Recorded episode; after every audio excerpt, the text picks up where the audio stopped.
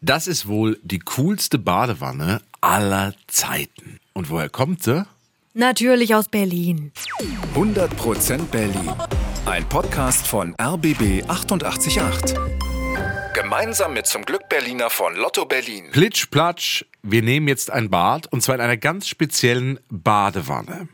Heute geht es um diese sehr verrückte Erfindung.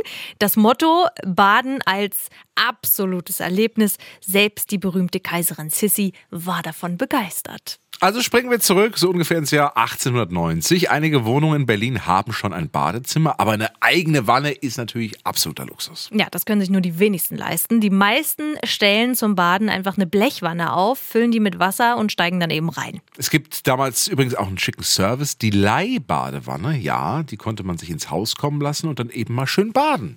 Die meisten Berliner und Berlinerinnen machen aber was ganz anderes. Die gehen zu den berühmten Badeanstalten, also so eine Art Schwimmbad Bad, wo man eben zum Baden hingehen konnte. Ja, und Baden wird damals auch eher praktisch gesehen, nicht wie heute, wo manche das Ganze ja richtig zelebrieren mit Schaumbädern, Duftölen und Rosenblättern und was alles mhm, so braucht. Was man so ne? macht. Nee, das gab es früher alles nicht. Baden wurde halt so als Notwendigkeit angesehen, damit man mal sauber wird, fertig. Aber dann, das Jahr 1899. Ein Mann namens Karl Dittmann meldet ein Patent an. Sein Ziel ist, das Baden soll endlich Spaß machen, nicht einfach nur sauber. Ja, Baden gleich Fun quasi. Und deswegen hat er was ganz Besonderes entwickelt, die Wellenbadschaukel. Na, so hieß das Ding. Und wie sah die jetzt aus? Also, die Wellenbadschaukel ist erstmal so lang wie eine normale Wanne. Man kann sich komplett reinlegen, aber die Form ist eine andere.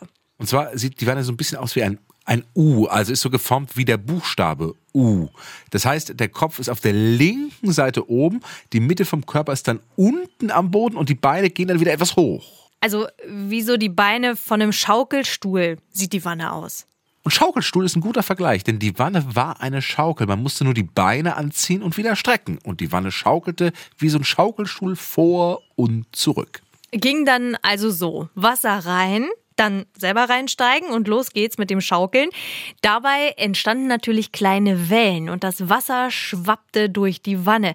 Es war so ein kleines Wellenbad. Ja, das Wasser schwappte auch nicht raus, sondern man bekam es halt immer nur ins Gesicht. Und der Erfinder Karl Dittmann denkt sich auch gleich einen coolen Slogan dazu aus. Bade zu Hause ist ein Werbespruch. Aber irgendwie läuft's am Anfang gar nicht so gut. Fünf Jahre will kaum einer seine Wanne kaufen. Dann verkauft er sein Patent an eine andere Berliner Firma.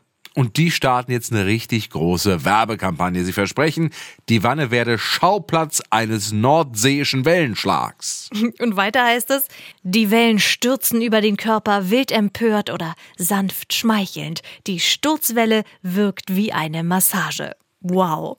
Und das ist doch längst nicht alles. Der erste Werbefilm, der in Deutschland überhaupt gedreht wird, ist über die Wellenbadschaukel und das Marketing klappt.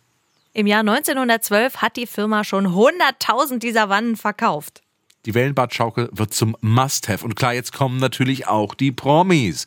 Die legendäre Kaiserin Sissi planscht in München im Hotel für Jahreszeiten in eben genau so einer Schaukel.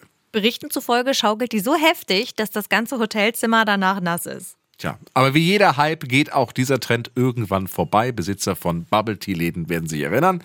Nach dem Ersten Weltkrieg gibt es neue, noch modernere Badewannen. Immer mehr Wannen werden auch fest eingebaut in die Bäder der Berlinerinnen und Berliner. Ja, und dann will sie eben keiner mehr haben, die legendäre Schaukelwanne.